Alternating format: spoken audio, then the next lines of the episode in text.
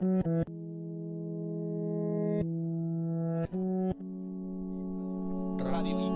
IF, ¿no? Una cosa así.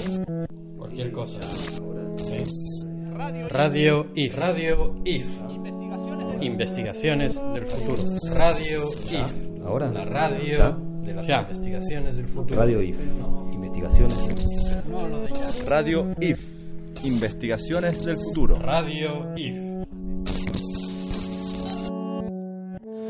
Bueno, hoy es el cuarto podcast, el cuarto episodio, y teníamos desde el principio pensado hacer un- una serie de, de- invitaciones especiales, básicamente para que dentro de lo que sería eh, Radio IF empecemos a, a- a coleccionar una, una cantidad de autores del urbanismo, de autoras en este caso, como en este caso vamos a hablar de Jane Jacobs, y en cada una de las invitaciones vamos a empezar a, a- trabajar algún tema específico y ver cuál es la vigencia o la actualidad que tiene, de modo de a lo largo de una serie de charlas poder producir una especie de audioteca o alguna colección de, de temas eh, que nos permitan como ir coleccionando este, eh, cuestiones que hacen a la actualidad de las ciudades y que por ahí son libros que han sido escritos o, teorías o posicionamientos que han sido escritos a lo largo del tiempo y que ahora tienen vigencia de todas modos. Así que estamos muy contentos de recibir a Caro Huffman, a Carolina Huffman, que en, en especial está trabajando sobre el tema de Jane Jacobs y es como una palabra autorizada. Así que bueno, la primera cosa para que nos cuentes es eh, un poco lo que, una de las razones por la que te invitamos era para que empecemos a hablar sobre el libro eh, Muerte y Vida de las Ciudades de Jane Jacobs, pero también para que nos cuentes cuál es tu vinculación con este tema y qué cosas de identidad te producen como para que vos produzcas un trabajo a través de él. Hola. bueno, muchas gracias, muchas gracias por la invitación a todos. Tremenda introducción. Eh, fueron como cuatro preguntas al mismo tiempo, así que voy a tratar de eh, organizar un poco mi cabeza. En términos de quién fue, empezamos por... Como quieras, como quieras. Como sí, ordenamos Sí, así sí, ordenarlo. con quién fue. Eh, bueno, para quienes no sepan, eh, Jane Jacobs, que me parece que está buenísimo, yo voy a tirar flores a Jane porque la amamos un montón, me parece que está buenísimo empezar eh, con Jane esta serie de autores, porque es como si fuese la pionera de este nuevo urbanismo a pleno que estamos viviendo, que me parece que cada vez se reinterpreta y se repiensa y volver un poco al, al origen o a las primeras palabras siempre, siempre es lindo. Ella no fue ni una urbanista, ni una arquitecta, ni nada de estas cuestiones técnicas que ahora nos competen tanto para hablar de ciudades, sino que fue una activista en 1960 que escribió este libro, La muerte y vida en las grandes ciudades, que fue este primer manifiesto contra el modernismo y todo lo que venía siendo esta idea de guetificación o en realidad de mm, usos eh, exclusivos, ciudades de dormitorio, automóvil, autopistas, ni hablar de la gentrificación, pero bueno, eso fue otro concepto posterior, pero bueno, que se estaba dando igualmente en esa época. Eh, y ella introduce esta idea de mirar a la ciudad a través de la sociabilización de las personas, a través de la vida en las calles y a través de la, riqueza de la diversidad y de lo que la diversidad provoca a nivel social y de interacciones sociales, que es tan rico y que eso es lo que significa una vida en una ciudad y o una muerte en una ciudad.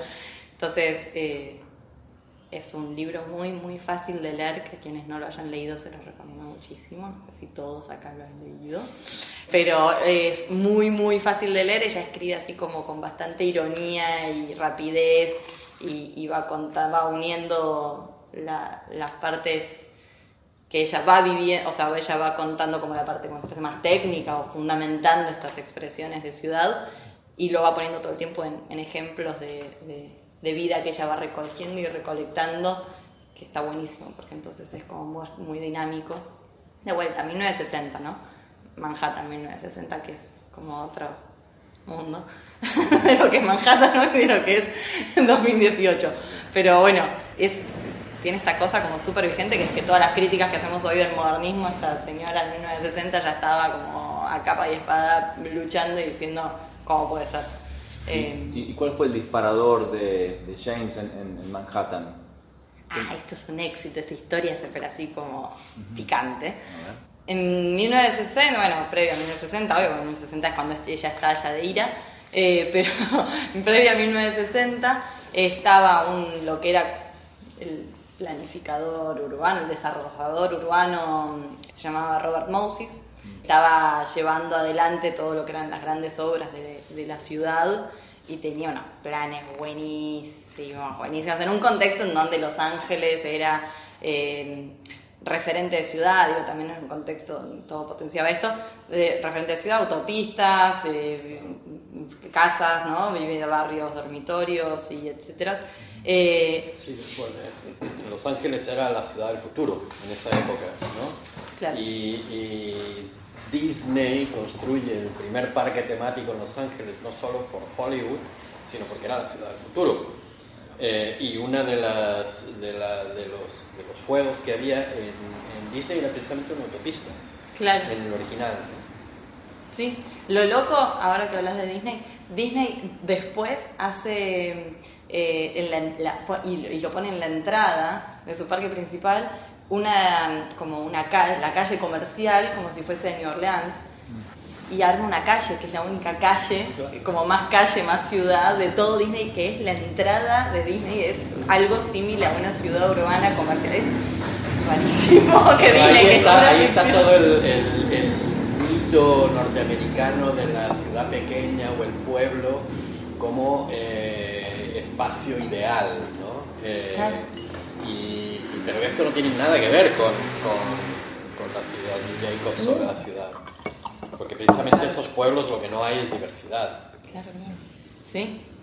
Bueno, entonces en, en este contexto en donde este señor pro- propiciaba todo este tipo de obras, tenía todo un proyecto de obras eh, de una red de autopistas que atravesaban Manhattan eh, y en, en eso, bueno, en esa cantidad de proyectos, tenía, ellos tenían una definición de slums, eh, que es como si fuesen las villas, pero no eran villas, eh, sino que eran como barrios vulnerables. Entonces, cuando lo calificaba como barrio vulnerable, que básicamente esto era identificado a través de eh, que si la gente se sentaba o jugaba en la calle, Ah, ahí- a partir de ahí quedaba definido como barrio vulnerable, entonces eso Eso- se demolía Ah, y se hacían barrios de tiras Sí. eh, de vivienda eh, y entonces es que como muy muy muy modernista en tiras o torres o y alejadas de la ciudad o O sea, sea, da- darle más densidad a esos barrios.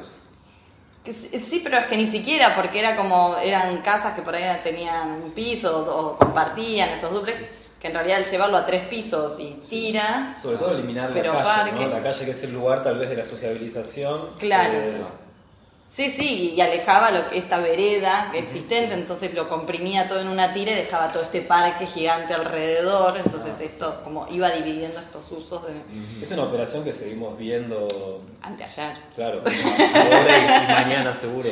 Sí, sí, sí. Bueno, entonces eh, lo que lo que hace, lo, lo que bueno, estos eran todos los proyectos que tenía. Y en uno de- eh, ahí deciden intervenir un parque eh, para hacer una continuación de dos avenidas.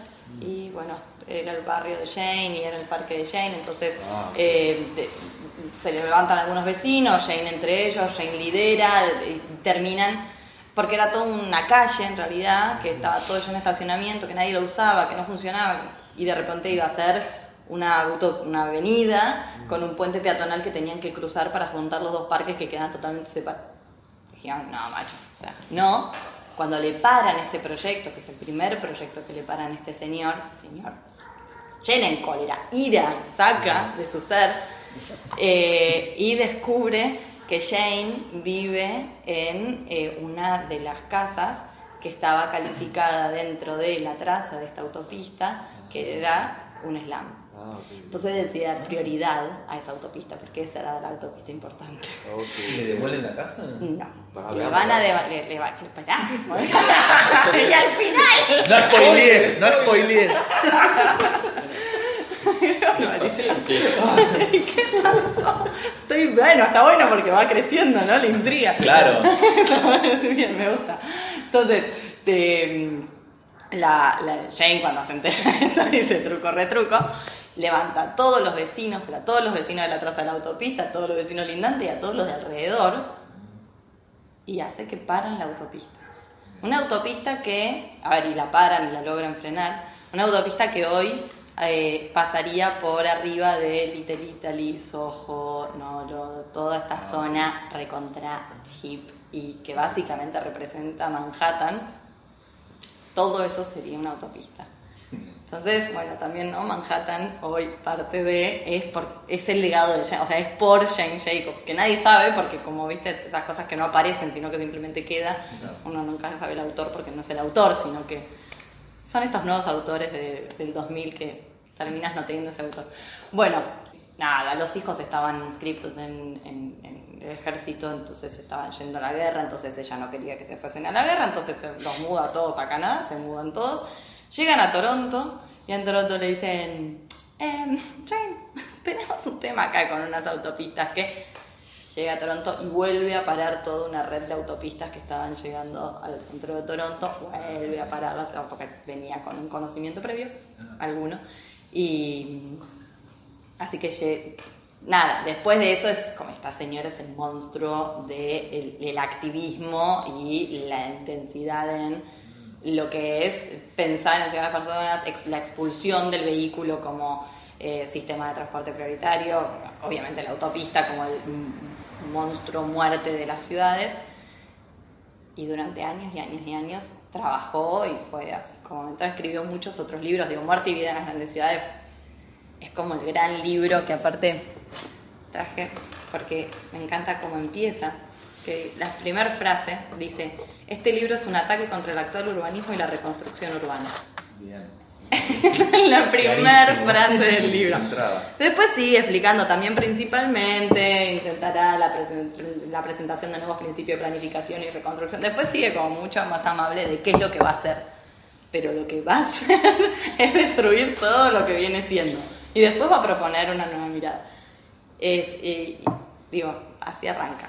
Entonces, es, es- así era ella. Y después escribió otros libros también de economía eh, y de, nada, de economía local, y que, que son también relevantes, pero este es el más. ¿Y qué en ese momento qué impacto tuvo? O sea, en ese momento fue este, por ejemplo, este libro fue recibido de qué manera, cómo cómo afectó al- en lo inmediato en ese momento. ¿Fue reconocido? ¿Es un libro reconocido a posterior? Eh, eh, ¿Tuvo impacto en ese en ese mismo instante que ella estaba trabajando o, estaba activando? Tuvo impacto y hoy llevaría el hashtag ni una menos en todos los artículos. Sí, salieron mucha gente a decir que está ama de casa, que qué se pensaba que estaba haciendo. Claro, ella apuntó en contra del hombre blanco eh, que desde el escritorio trabajaba y formaba las ciudades para otros hombres blancos de entre 20 y eh, 50 años para que pudiesen ir a su oficina a trabajar y volver. Y de pronto le estaba hablando de que el verdulero tenía autoridad y de que la señora de la florería eso formaba parte de una dinámica de seguridad social y de, de calle y de- eh, no es bien recibida inmediatamente, no es bien recibida por las autoridades, sí empieza a tener un reconocimiento en términos concretos de lucha urbana que em, como, como empieza a distar una cosa técnica de una cosa eh, no sé, cotidiana, si se quiere, y empieza a tener ese tipo de valor. Eh, años más tarde, eh, ella es mucho más reconocida y, y- sí, años más tarde es mucho más valorada. Ella empieza en 1960 también, porque digo, tampoco era la única loca, había otros locos, porque siempre hay más locos. Simplemente es cuestión de unirse un Claro, poco claro, claro. y aliarse. Eh, estaba en la misma época de ella, eh, estaba William White, que es el, es el que ahora, o sea, bueno, es, es uno de los que inicia, la, es, él sí era arquitecto, y es de los como los que inician la, la, mm, el cuestionamiento a la, urbaniza- a la forma de urbanizar o la forma de construcción de las, de- de- sobre todo de las torres en términos de lo que dejaban en la planta baja y de qué pasaba en estos espacios públicos y cómo era el ideal de cómo funcionaba un espacio público. Pero este William White es de Nueva York también. Sí, Ah. también, porque viste que todo pasa en Nueva York. No, pero No, yo, sí, yo sí. estaba pensando, vos decís, hay otros locos. Por ejemplo, yo recuerdo a Luis Kahn en Filadelfia. Sí. Él también tenía una propuesta para la ciudad de, de que los autos no entren al centro histórico, dejar que hacer estacionamientos alrededor, y él estaba trabajando en la municipalidad y lo tenían como un loco, ¿no? Y no le hacían caso a esas propuestas. No sé en qué año estaba Luis Kahn proponiendo eso. Después. Creo que Es es posterior. Después, sí, sí. Claro, entonces me parece que eso está bueno como, como hacer Sí, conexión. finales de los 60, principios de los 70, que está con el plan de Claro. Filadelfia. Y por ejemplo, otra pregunta, el Team 10, ese famoso congreso número 10 de arquitectura moderna, ¿no?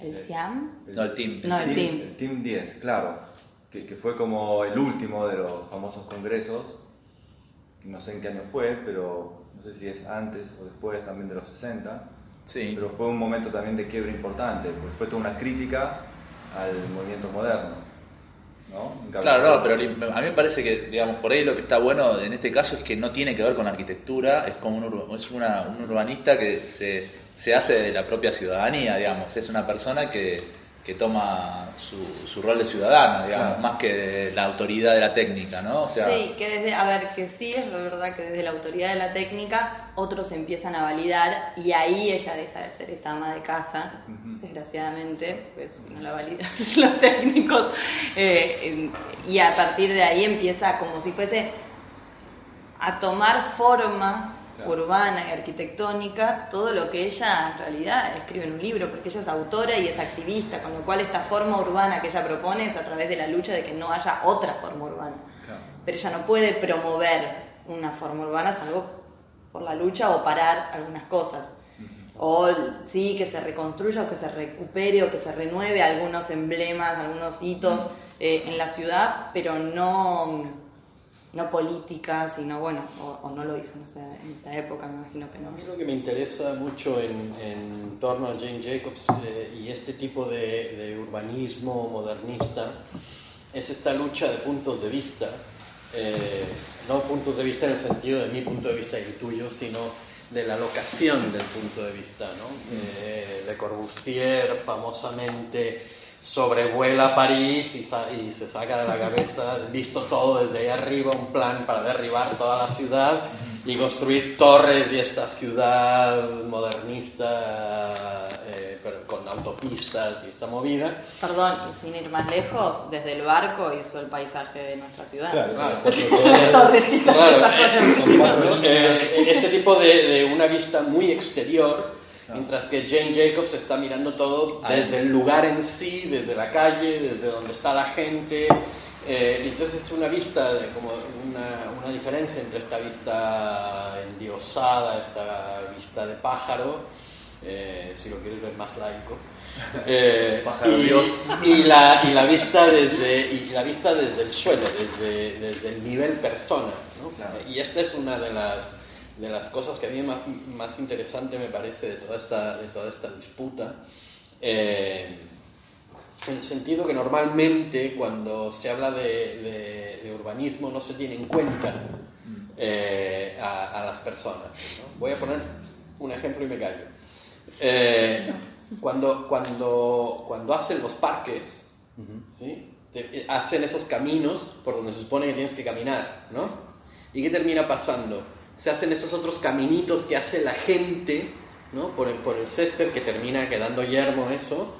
Eh, entonces, el- la persona que diseña ese parque o es idiota o en realidad no está pensando cómo camina la gente, está, eh, está haciendo algo que se ve bonito desde un helicóptero, pero no está pensando en cómo se utiliza el parque.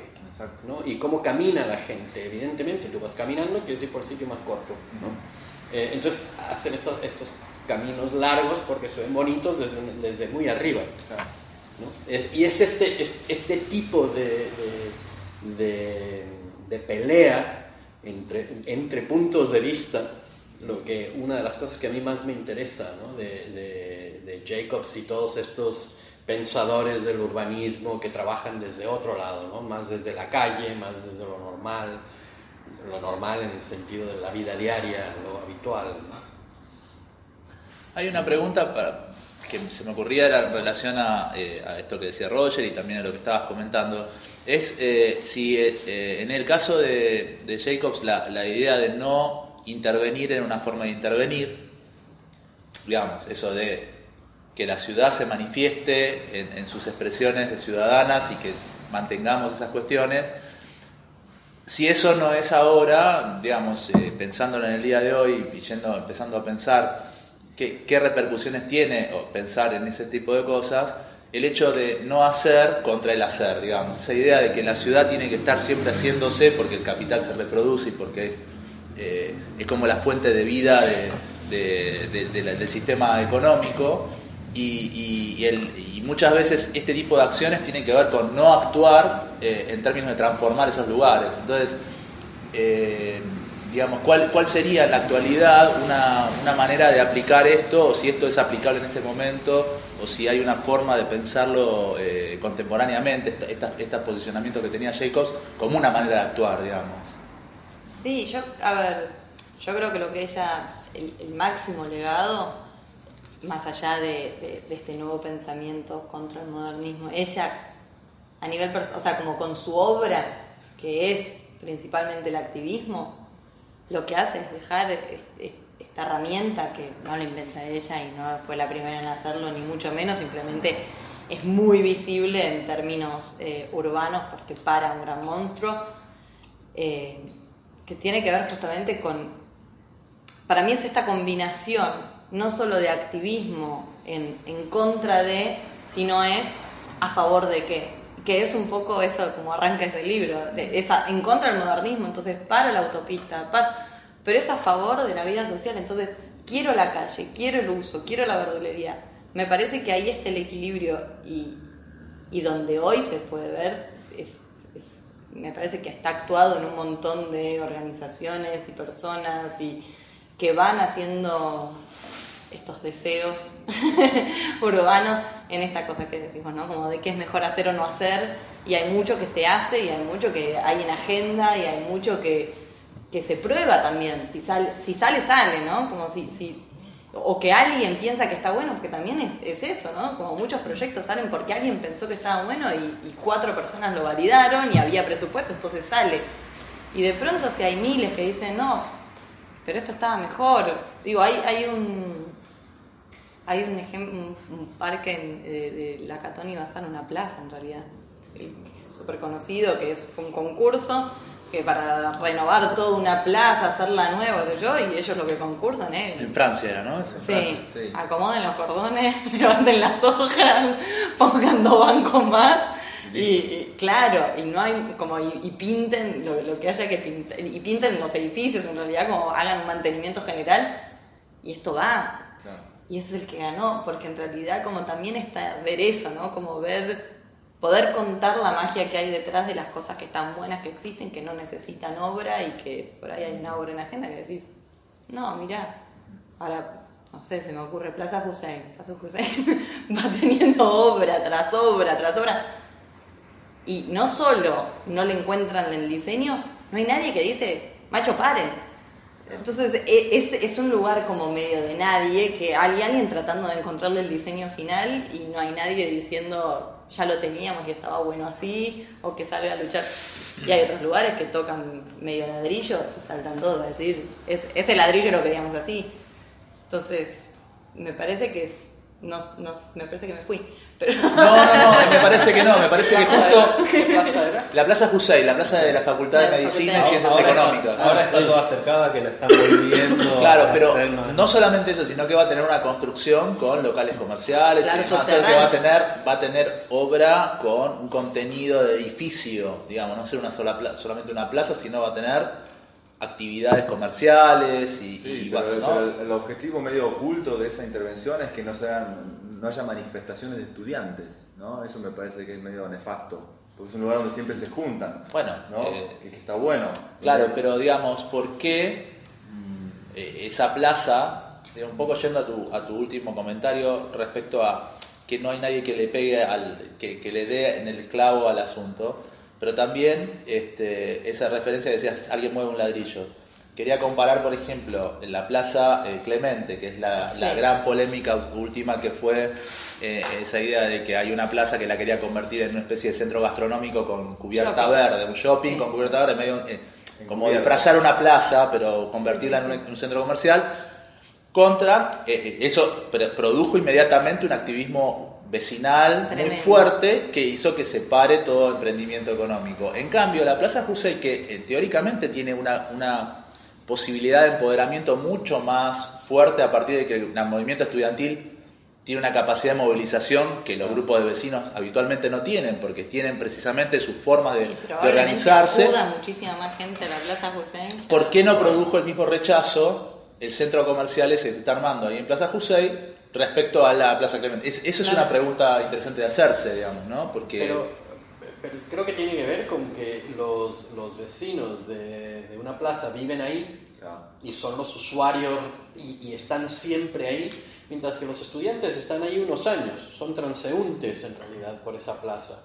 Entonces, si la plaza es verde o azul, Sí, igual Eh. es muy loco pensar que uno a veces se pasa cinco años de de su carrera y en su barrio se pasa dos, tres, y uno siente que es más del barrio que de esa universidad en la que tuviste por ahí la misma cantidad de horas y que te llevaste esas horas de estudio a tu casa porque estás todo el tiempo vinculado con ese espacio y que la gente, o sea, nosotros porque tenemos ese concepto que la universidad es un lugar para ir y retirarse, como y ver a dónde podés hacer, pero en realidad si, si la ciudad realmente pudiese funcionar como un campus, si, la, si, la, si ese espacio realmente pudiese contener a los estudiantes, si realmente funcionase así, los estudiantes re tendrían algo para decir. Pero es que es verdad, están todos de paso.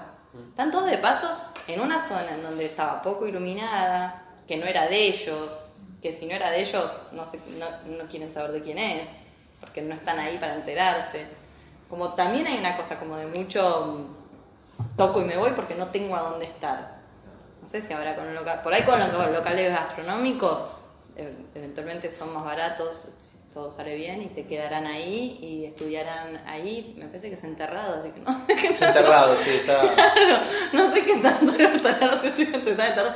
Pero bueno, ya, pero también sacan esta, digo, también es muy loco porque sacan estacionamiento, bueno, no importa, estamos metiendo mucho en esa plaza, pero, pero eh, es, es, es loco, digo, volviendo un poco a Jane, Jane habla de, de, y me parece que esto es un poco lo que pasa ahí, me, parece.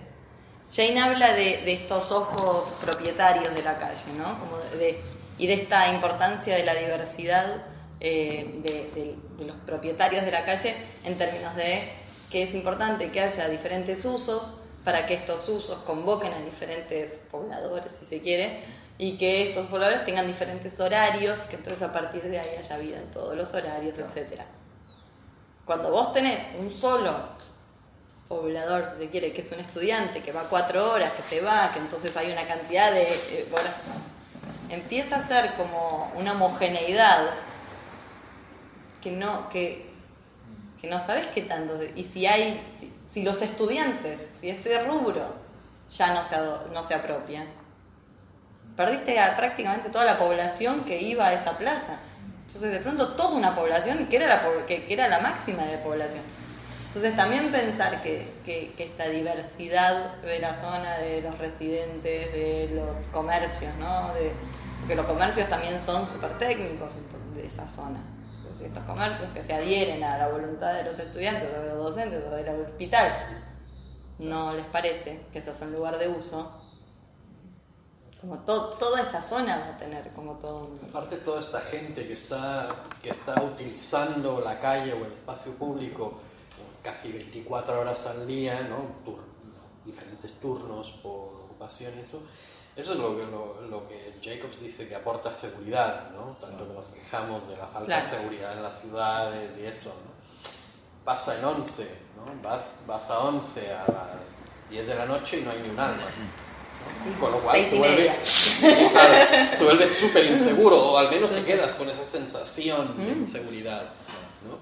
Eh, Que ella dice, en un momento dice, la inseguridad y la sensación de inseguridad, digo, en nuestro país es Se, se habló mucho de eso. ¿no? Claro, como ha habido. no, por eso lo saco, porque aquí se habla mucho de esto. Pero, pero, a ver, Jane en 1960, previo a todos nuestros partidos políticos, de toda nuestra historia.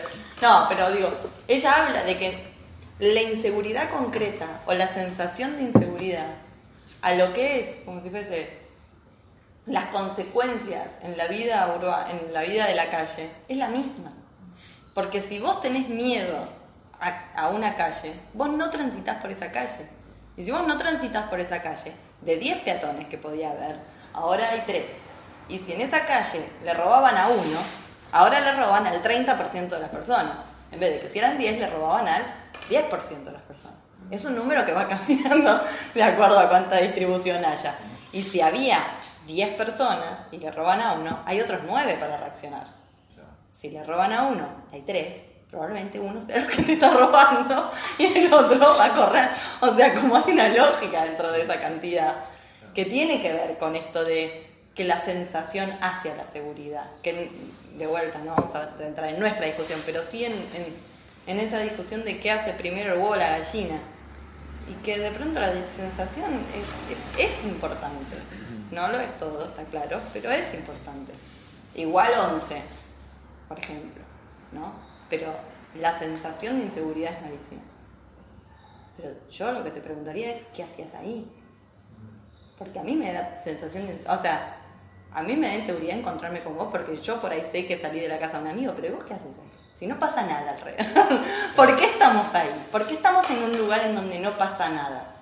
Eso es raro también, ¿no? Como, como de pronto todo empieza a tener una cosa como medio misteriosa y maquiavélica porque no hay, no hay explicaciones evidentes al, a, a pasar por ahí.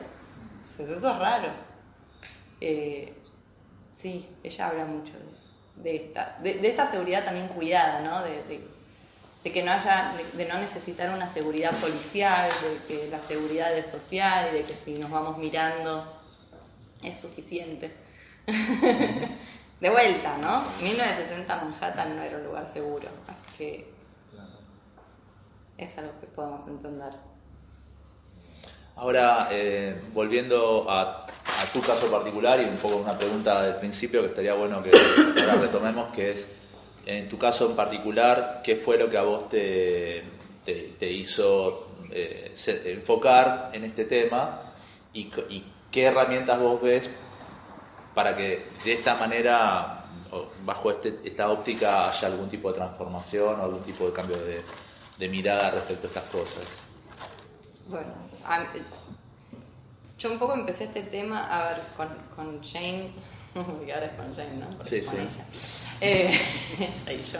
Eh, yo estaba escribiendo, estaba terminando la tesina, había vivido un año en Barcelona, que no podía entender cuando volví acá como para lo que para mí era una ciudad que se parecía tanto en términos de manzanas y que estábamos todos hablando de las migraciones españolas acá y que entonces todos crecen prácticamente el mismo idioma por más que los catalanes que me escuchen esto vayan a querer asesinar como hay muchas cosas de una dinámica que podemos entender desde acá que hacía 10 años la ciudad no funcionaba así. Digo, durante los últimos 10 años eh, hay una conciencia mucho más eh, fuerte importante de un uso del espacio público y de una importancia de la, de- de la vitalidad de estos espacios sociales e interacción, que por ahí hace 10 años no era tan así.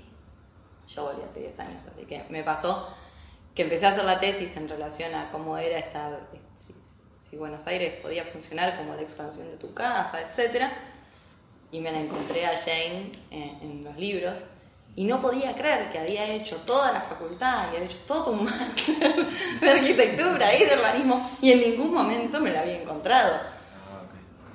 Entonces la empecé a estudiar, la empecé a leer, eh, hicimos un evento que se llamó, que se llama City Camp, que era un encuentro de personas que hablaban sobre ciudades y sobre qué hacían ellos en relación a mejorar la ciudad. Eh, me invitaron a participar, pero me invitaron a participar como, como a ver qué, o sea, como a ver si tenía ganas de participar en, en- en el armado. Eh, y yo dije, pero si vamos a hablar de ciudades, ¿no tendríamos que salir un poquito? Bueno, armate algo para salir. Yo dije, hay unas caminatas de Jane, porque había unas caminatas de Jane desde el 2006, que ya les cuento. Eh, murió en el 2006, un mes antes de cumplir 90 años, y deciden sus amigos hacer en, en forma de homenaje al mes de su muerte, que era su cumpleaños de 90, unas caminatas por los barrios, por, el bar- por, por Toronto. Al año siguiente, dos vecinos más piensan hacer, entonces piden eh, permiso para hacerlas, ellos no tenían pensado hacerlo, pero a partir del pedido lo empiezan a hacer y se, se, se empiezan a organizar estas caminatas que arrancan en Toronto y continúan y de pronto se emprenden a eh, otras ciudades del mundo y a partir de ahora, bueno, 2018 somos más de 200 ciudades en el mundo haciendo eh, estas caminatas de Jane Jacobs, que son una excusa para salir, hablar de las ciudades y no mucho más. Y eso es un montón. Entonces, en, en este evento, yo digo, dale, yo, yo hago una caminata de Jane. Y me di cuenta que si yo no conocía a Jane, que estaba como bastante interesada en el tema, iba a haber un montón de gente que no sabía de Jane. Entonces hice una caminata sobre ella para buscarla en Buenos Aires, ¿no? Para buscar sus conceptos en Buenos Aires. Y nadie sabía de Jane Jacobs. Entonces a partir de ahí fue una mezcla de esto hay que predicarlo, o sea, hay que volver a los orígenes, hay que volver a hablar de esta señora, hay que volver a contarla y hay que volver a revisar eso que, que como esas bases con las que partieron en 1960 para todo lo que son los discursos de hoy de ciudades para las personas, como hay que volver un poco al origen, eh, porque se ha eh, ampliado, vamos a decirle, se ha ampliado más el término de ciudades para las personas o escala humana o bueno, todos estos términos que podemos hablar. Es un poco revisar eso y un poco reinterpretarlo, ¿no? Como también reinterpretar 1960 ahora con todo lo que ha pasado. Me pasó que empecé a hacer estas caminatas y me quedaban cortas porque de pronto no sabía de un barrio, no sabía de un lugar, no sabía de una historia, o venía un vecino y contaba algo, o en realidad terminaba de contar algo que para mí era súper rico esta historia y me preguntaba otra cosa y, yo no sabía, entonces empezó a pasar que empecé a estudiar, estudiar, estudiar como de diferentes barrios, historias, cuentos y como más de lo que cuenta Jane en su libro. Eh, y, em- como, y, em- y empecé a meterme y empecé a deformar las caminatas de Jane a, a mis propias caminatas, que tiene que ver con, con en realidad el concepto básico de las caminatas de Jane, con lo cual son todas caminatas de Jane si quisiésemos ser como totalmente corporation y comernos todas las caminatas del mundo. Las caminatas de Jane tienen que ver con conectar con la ciudad de alguna forma, salir a caminar en grupo, conectándola con la ciudad, hablando de temas cotidianos, de puesta en valor de cosas, de críticas de cosas, observar la ciudad con otros ojos, ¿no? Pantarse de otro lado, vivimos en una ciudad, probablemente todos, no, todos nosotros seguro en la misma, eh, que tiene que ver con, eh, con nuestra diaria, que A, por un lado es re personal, y B, tiene una velocidad que probablemente tenga exigencias eh, de horario de cosas que no nos permite estar como en el lugar. Entonces estas caminatas son justamente, son un espacio, pero en vez de estar en el cine con Spider-Man, bueno, por ahí estar con el Barolo y ver cómo este dialoga con la avenida, digo, porque lo pusimos a Spider-Man había que poner a Barolo, pero si no, también hay cosas mucho más mundanas que, que tiene que ver con una rampa o tiene que ver...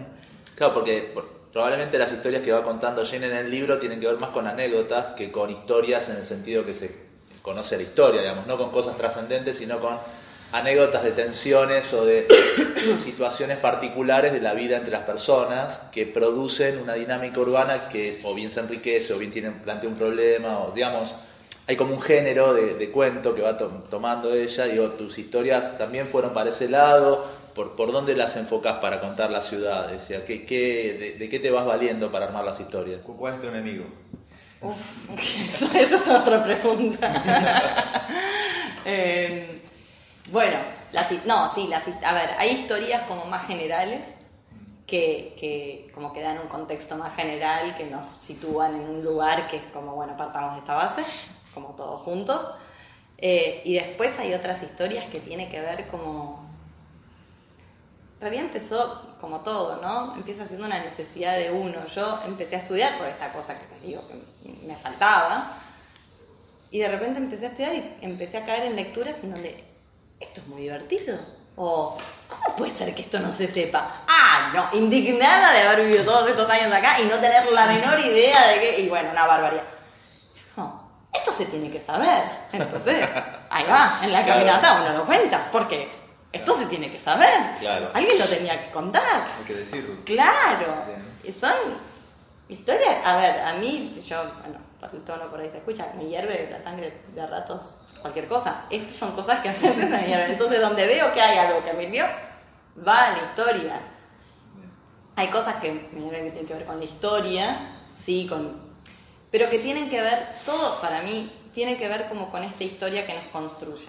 Con esta historia que tiene un sentido de encontrarla hoy y decir, bueno, de acá venimos, ¿no? O sea, como esto éramos, nuestras generaciones del pasado, pero, pero de acá venimos y esto se transformó de esta forma.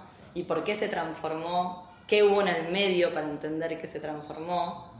Para entender también, bueno, ¿qué podemos hacer ahora? Si esto que estaba acá se transformó por estas razones, ahora que estamos acá, lo queremos transformar, lo queremos mejorar, lo queremos dejar así, queremos que esto mejore. Entonces, lo que fuese, poder aprender de lo que fuimos para poder eh, avanzar. Y después hay otras historias que es, no sé, para entender. Me pasó, para entender y también cachetearse un poco uno. Me pasó de, de yo mis caminatas, más allá de hacerlas con un montón de gente pues, normal, como todo ser humano, voy, la practico. Digo, ustedes antes de hacer sus prototipos, hacen sus prototipos, sus propios prototipos. Bueno, entonces yo estaba yendo a una de mis caminatas sola, mientras me hablaba a mí misma. Entonces caigo en, un- en- en- en una escalera, de estas que de pronto te encontrás en, la calle, ¿no? que conectaba con un nivel más arriba en Vicente López, que solo accedías por una escalera, parecida a las de la isla ahí enfrente de la Biblioteca Nacional, muy parecida. Entonces, estoy ahí y veo un señor muy viejito subiendo la escalera, pero le costaba mucho, estaba como estaba subiendo, escalando prácticamente. Y yo del lado de enfrente, indignada, anotando accesibilidad, dificultades para la peatonalización, conexiones. De repente me di cuenta que el señor realmente estaba escalando y que yo estaba enfrente escribiendo como un imbécil en el libro. Y dije, vamos a ayudarle, entonces seguís escribiendo todas tus opiniones. Entonces me voy a ayudar al señor, pero le pregunto, señor, ¿quiere que lo, lo- ayudo? No, no, me dice, estoy bien. Dice, yo esto hago- lo hago todos los días.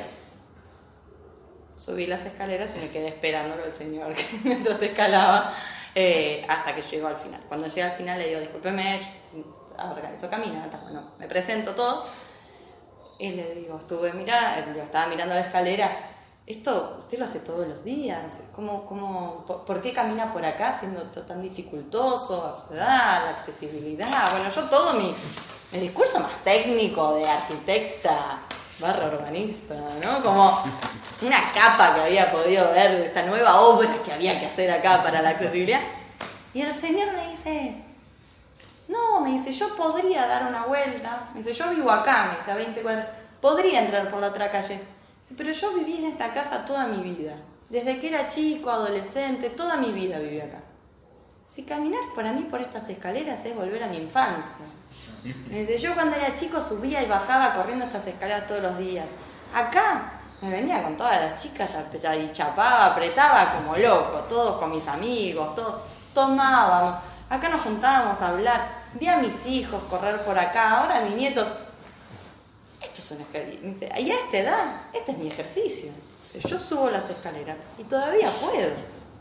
Yo casi llorando, abrazándolo al señor, no podía creer. la Olvidate, yo ya estaba anulando el presupuesto, la licitación, me quería mandar, no La rampa, ¿no? Una rampa, Pero que rampa eléctrica para, para trasladar a la gente en silla de De esos ruedas. pasoniveles, ¿viste? De- Con no, para entrar con la bicicleta por un lado. No, no, ya te estaba demoliendo todo. Obra pública. Trabajo para los argentinos, ¿no? Todo, Claro, todo, todo, todo. todo, todo, todo. Y de pronto nada, casi que le quería hacer la escalera más empinada para gritarle, usted puede. ¿no? Ponerle obstáculos la próxima, ¿viste? Con los autitos. Que a ver, y son esas historias que no es una historia, no sé si es una historia, hay historia atrás de esa historia, no hay, es un- era un señor llegando a su casa. Pero de pronto... Sí, hay historia en esa historia, digamos. No hay, no hay historia en ver al tipo sirviendo. No, claro, pero es, pero es escucharlo a este señor relatar esa vida de barrio y, relatar que a su edad, a él la escalera le significa algo y entender qué significa esa escalera y Y pensar que un señor tan grande se puede acordar que cuando era chico eso era un juego, entonces de pronto la escalera pasa a ser un juego y pasa a ser un espacio lúdico y pasa... Es como, sí, volví a estudiar. Porque estudiaste en un lugar equivocado.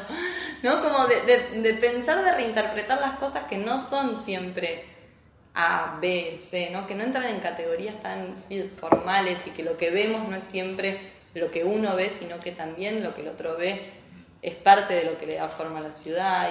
Y, y bueno, como esa necesidad de, de ver las cosas distintas lleva a querer compartirlas y, y por más que todos imaginaron la escalera, cuando están ustedes conmigo enfrente de la escalera en la caminata, casi que se les cae la misma lágrima que a mí, porque la escalera es empinada, no puedes creer que ese señor, y se imaginaba tratando por las escaleras y jugando y acordando que este señor se acuerda que ahí chapaba, y de pronto todo tiene un contexto eh, que, que, que va afectando a lo que es el entorno urbano. Y entonces uno lo ve ahí, después vuelve a su casa y lo puede empezar a ver en su casa y lo puede ver empezar en su barrio y en el del otro y, y empieza a mirarlo con otros ojos al chico que toma birra en la calle, ¿no? Como decir, "Ah, ese cordón de mierda". de pronto era un banquito, ¿no? Y, bueno, pensar que las cosas no tienen que ser una sola.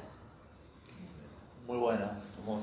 Eh, te queríamos, eh, como para, digamos, para ir, para ir cerrando, no sé si hay alguna eh, cosa más para, para, para conversar, pero que nos cuentes qué proyecto tenés ahora por delante, que son las caminatas de este año, eh, que ya tienen como, digamos, un- una organización como mucho más grande, si nos puedes contar cómo, cómo es eso.